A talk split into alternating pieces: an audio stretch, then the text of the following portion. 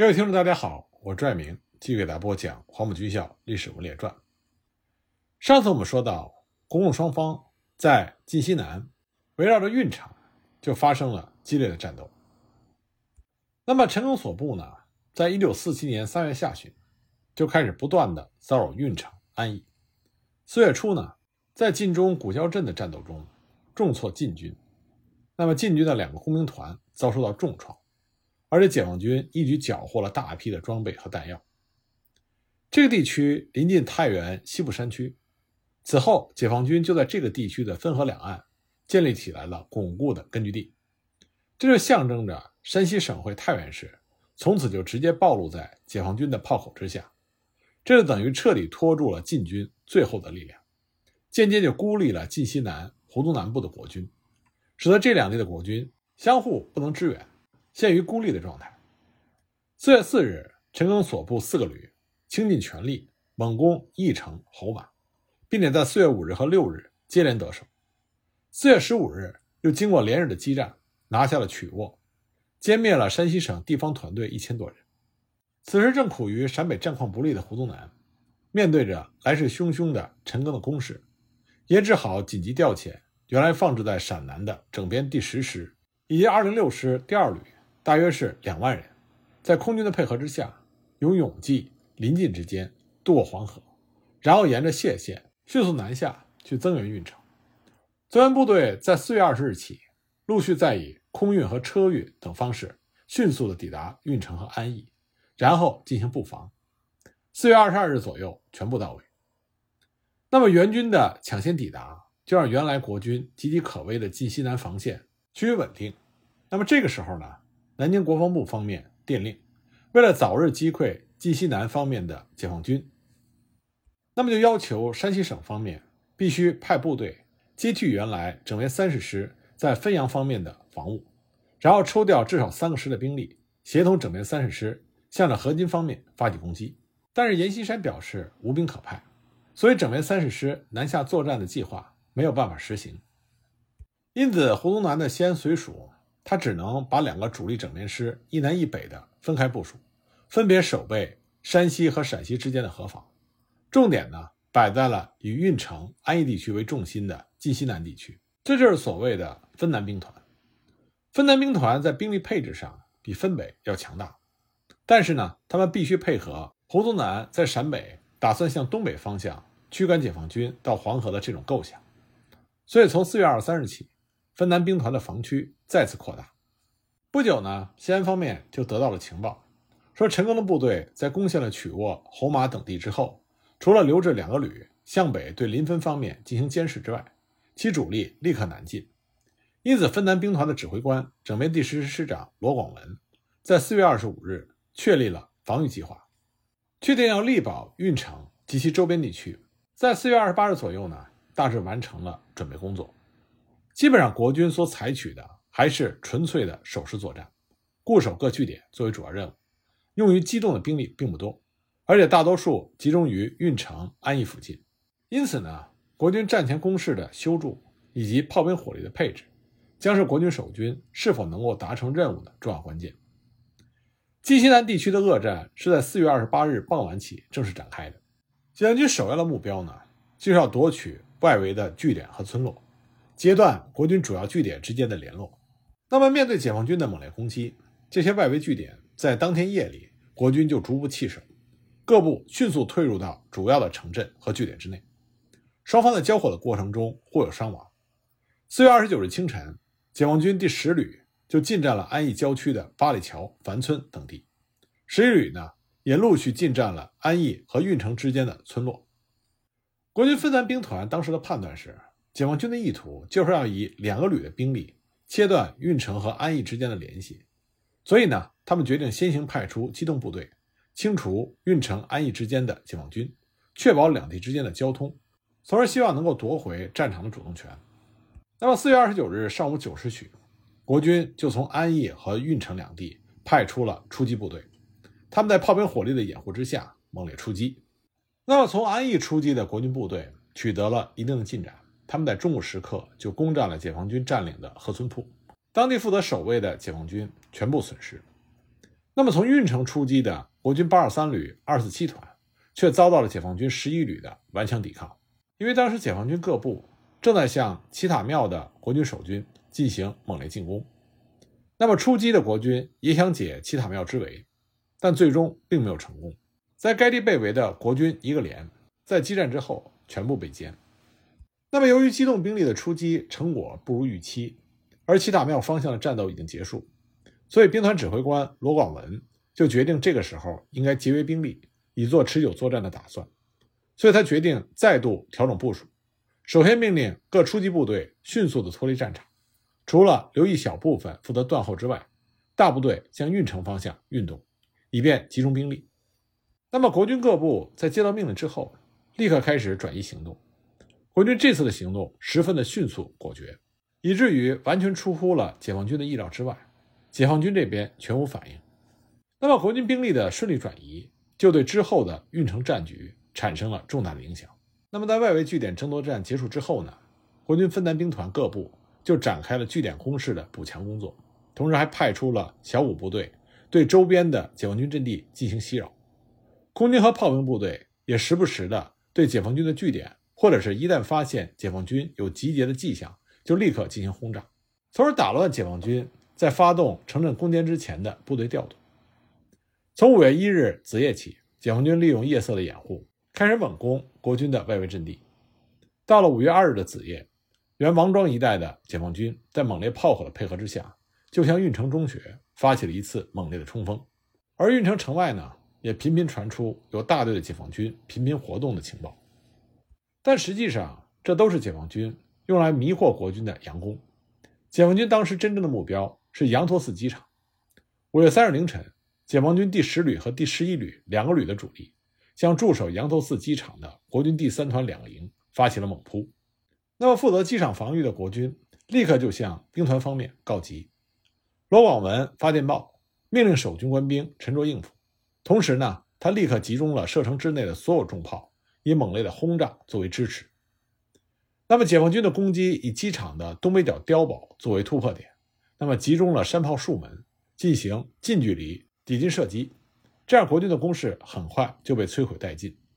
解放军在炮兵射击之后，后续部队立刻就从这个防线上的破洞蜂拥而入。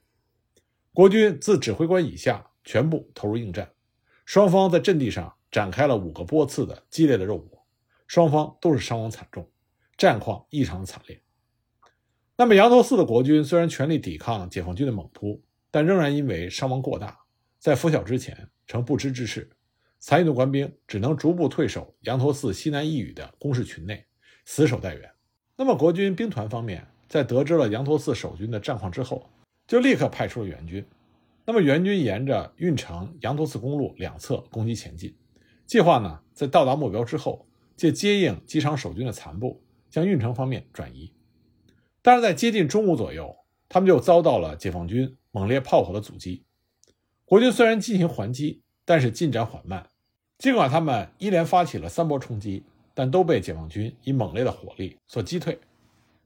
等到他们接应到少数从羊驼寺方向突围而出的国军官兵的时候，他们才知道，羊驼寺的国军守军自指挥官以下大部分都已经阵亡，机场除了零星的战斗以外，大部分都落入到解放军的掌握之中。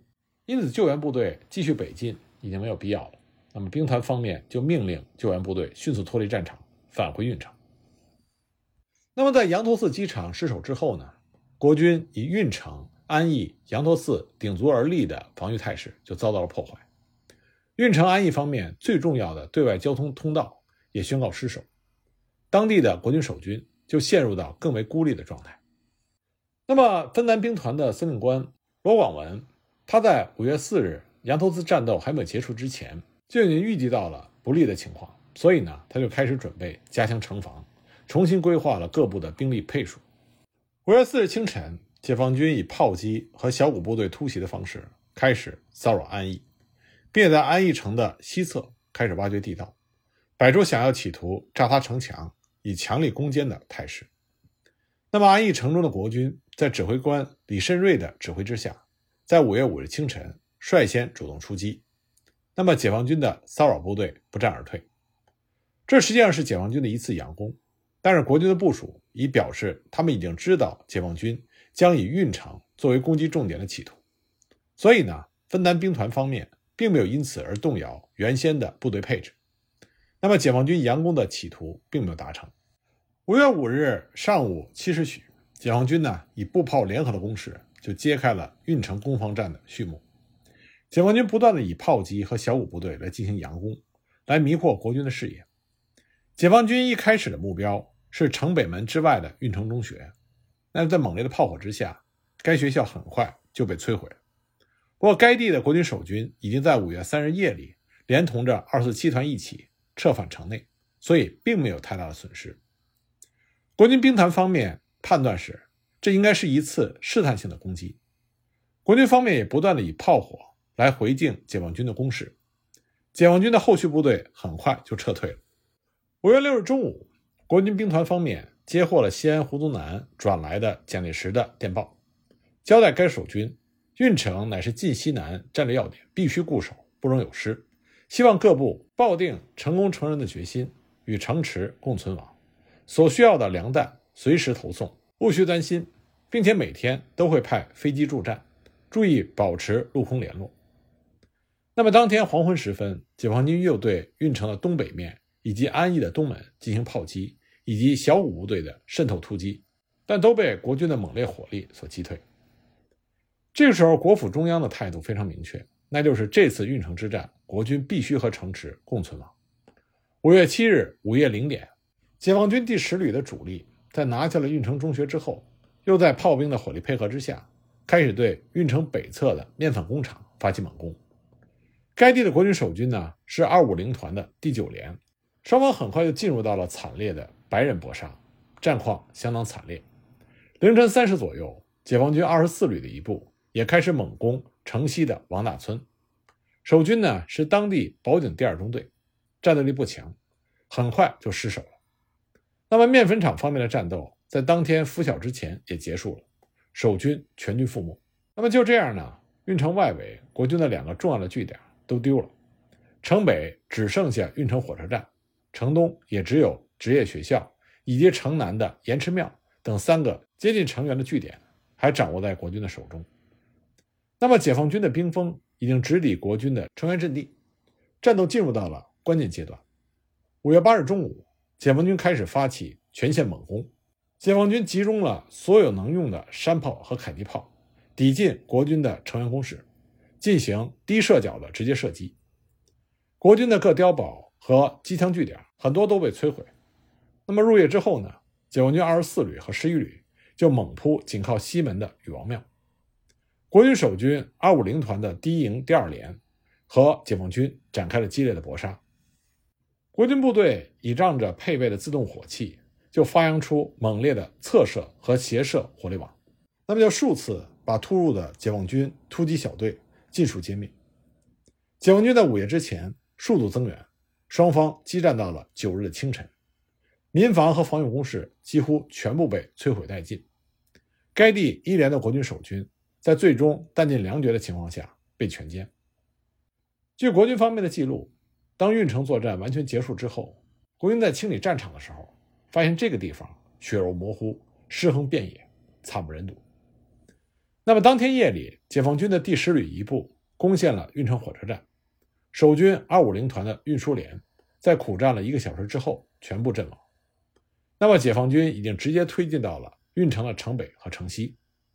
从五月九日上午开始，国军的空中优势开始发挥作用，由西安郑州机场。陆续起飞的战机和轰炸机多架，对逼近成员的解放军的先头阵地进行了数次猛烈的扫射和轰炸，迫使其后退。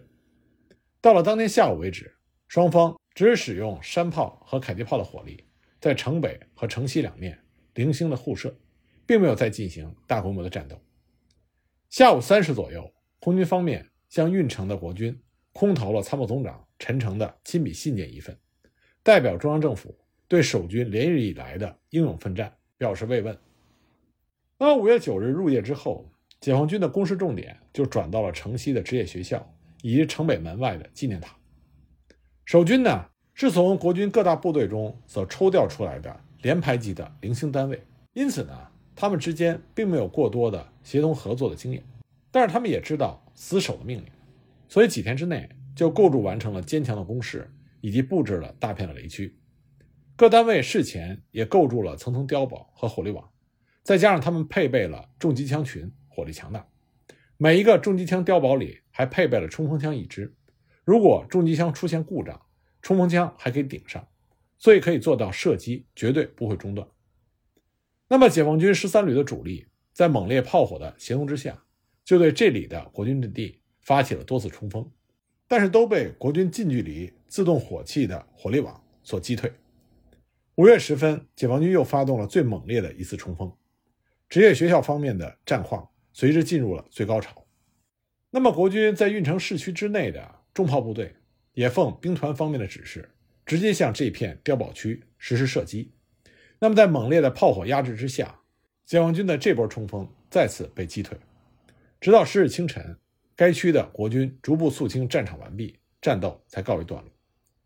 那么，在城北方面，解放军在当日接近午夜的时候，猛攻城垣外围的纪念塔阵地。那么，在一波一波的冲锋之下，到了五月十日凌晨，成功歼灭了国军守军两个排。那么，在拂晓之前，在山炮火力的支援之下，开始进攻城垣防线。但是国军呢，已经预设了重机枪的火力网。在这个猛烈火力的压制之下，解放军付出了一百多人的伤亡，也没有成功。那么，这个时候，解放军的攻势。经过了九日晚到十日清晨的激战之后，已经无法持续了。因为从五月五日算起，解放军猛攻运城已经连续五昼夜。虽然拿下了城北的面粉厂、车站、纪念塔以及城西的王大村禹王庙等重要据点，但付出的代价也非常的惨重。在进攻城垣以及职业学校的战斗中，解放军也遭到了国军猛烈火力的重创。那么运城国军的主力呢，仍然没有太大的损失。尤其是炮兵实力依然完整。那么此时正在忙着和解放军缠斗陕北的西安的胡宗南方面，在运城周围发生激战的同时，也数次电令分北兵团即可以有力之一部向南出击，来牵制解放军的攻势，减轻分南方面的压力。与此同时呢，芬兰兵团方面在五月十日上午进行了研究，他们认为目前解放军在经过了职业学校战斗的。挫败之后，恐怕在未来几天之内需要进行兵力和弹药的整补，才有可能再次发起攻势。因此呢，国军方面开始积极的调整兵力配置以及火炮阵地的部署，准备寻找时机向解放军发动逆袭。五月十日黄昏，解放军又以山炮和迫击炮的火力向运城频繁射击。入夜之后呢，又以小部队进行多次的袭扰，但都被击退。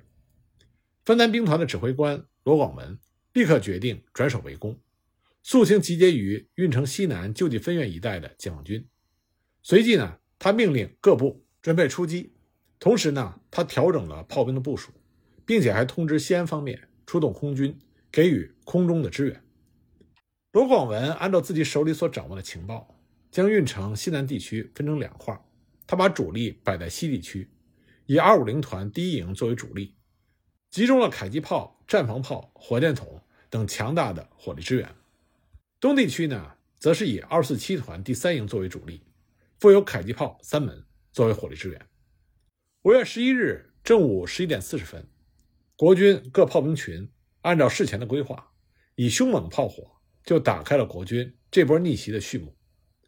按照国军方面的记载，这次炮击完全出乎于解放军的意料之外。潜伏于各处的解放军只能是仓皇的撤退，死伤惨重。经过二十分钟的炮击之后，国军东西两支出击部队同时发起攻势。西区部队在炮火和空军的低空扫射的掩护之下，一举又突入了马家窑。在这个村子和解放军展开了逐屋争夺的激战。到了下午三点左右，将马家窑以及救济分院之内的解放军大致肃清。接着呢？在工兵部队的协助之下，就构筑了防御工事，固守阵地。在一切准备就绪之后，接着再以迫击炮的火力支援东区部队的战斗。那么，本身火力比较薄弱的东区部队，他们的攻势并不顺利。一到下午三点左右，在空军的支援之下，才向二十六号碉堡发起猛冲，和据守在那里的解放军发生了激烈的白刃格斗。到了下午四点三十分左右，解放军的增援部队逐次投入战斗，战况开始对国军趋于不利。那么东区的国军部队指挥官考虑到西区部队已经顺利达成了任务，所以就决定立刻脱离和解放军的接触，由战场返回运城。那么根据国军在这次行动中所俘虏的解放军官兵所说，原本呢，解放军计划在五月十二日夜里，利用预设工事中埋伏的山炮十多门，集中火力轰开运城城垣西南角，再一举突入。国军的这次出乎意料的逆袭。等于把解放军最后的攻势彻底瓦解。虽然十一日夜间，解放军又对职业学校以及盐池庙发起了数波炮击，并且在晚上九点左右，在密集的机枪火力的掩护下，对职业学校又进行了一波冲锋。但是这个时候的国军士气正旺，已经在白天补强了攻势，并且补充了弹药，对进攻的解放军展开了猛烈的还击。在防御的过程中，国军的基层军官沉着应付。指导士兵用迫击炮、枪榴弹、火箭筒发射散弹，利用广布的弹片来击杀解放军。这种火力对解放军的杀伤很大，所以最终呢，解放军的攻势在次日黎明之前再度被击退。五月十二日，根据国军所派出的便衣密探回报，解放军向运城的东北方向逐步撤离。到了五月十六日，最后一次对运城的炮击结束之后。国军根据情报判断，在运城安邑周边五公里之内已经没有了解放军集结，运城周围的战斗至此正式告一段落。国军成功守住了运城安邑。那么，在解放军主力撤离之后呢？晋西南各重要城镇也逐步的被国军重新占领。分南兵团在八月二十三日南渡豫西北，先取平陆，再取谢县、丰陵渡。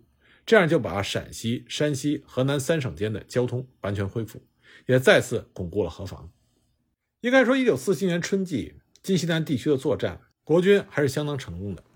这次作战呢，国军能在陕北战况焦灼、可派援兵有限的情况下，以相对劣势的兵力，成功固守了运城、安义，实属不易。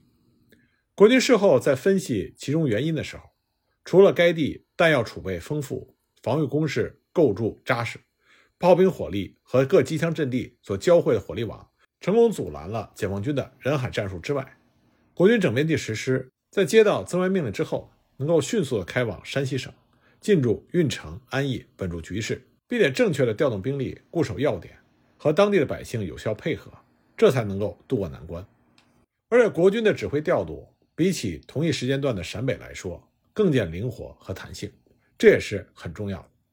像国军的两次主动出击，就打乱了解放军原来的集结部署的工程计划，也挫伤了解放军的士气。而且在运城职业学校的两次激战里，国军的士气很高，面对着解放军的凶猛火力和一波一波的勇猛冲锋，仍然是固守不退。这和陕北诸次战斗中国军的防守部队往往在几个小时之内就完全崩溃，可以说是天壤之别。当然，在这次作战中也暴露出国军的问题。比如说，分北兵团在分南兵团告急的情况下，数度找借口拒绝了西安绥署的命令前去增援，几乎坏了大局。这种自私的心态，其实在国共内战的战场上并不算少见。另外呢，西安绥署方面对于整体战略的布置和后续的规划有欠妥当，过于消极被动。比如说，当运城战斗结束的时候，并没有当机立断的利用分南分北两个兵团。对陈赓的解放军施以夹击，这等于把到手的战略主动权又拱手让给了对手，失去了扩大战果甚至重创对手的大好机会。与此相对的呢，是陈赓的解放军在这次进攻没有奏效之后，也认清了山西战场的局势，所以很快的补充了所损失的兵员，重整旗鼓，对分北发起了下一波攻势，重新夺回了山西战场上的主动权。